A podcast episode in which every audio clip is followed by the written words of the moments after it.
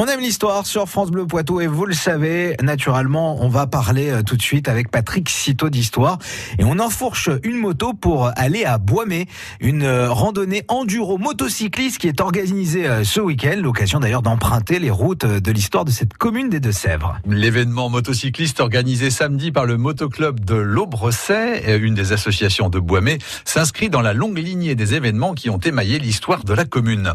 Tous les ans, la moto tout-terrain est ainsi à l'honneur lors de cette randonnée enduro pour moto moderne. L'association mettra également à l'honneur des deux roues plus anciens le samedi suivant.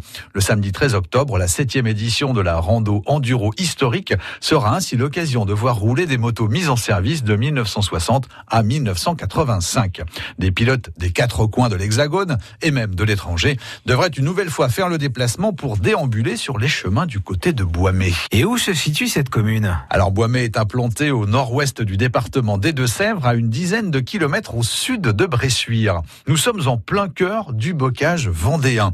Le relief y est assez vallonné. Plusieurs rivières et ruisseaux s'écoulent sur ce territoire. On y trouve notamment le ruisseau de Boimé, le ruisseau de Clessé et le Toiret. Une configuration géographique morcelée par la présence de nombreux points d'eau, mares et étangs.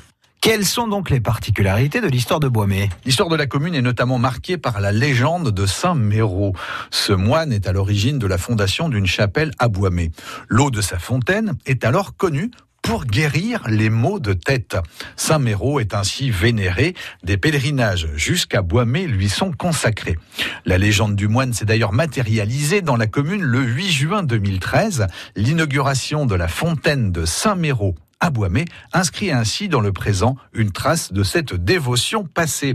Une randonnée intitulée Sur les pas de Saint-Méraud rend également hommage aux moines, entre collines et vallées, une belle balade de 28 km pour partir à la découverte de la commune de Boimé. Eh ben c'est bien, on va se préparer ça pour ce week-end. On retrouve euh, votre histoire directement sur francebleu.fr.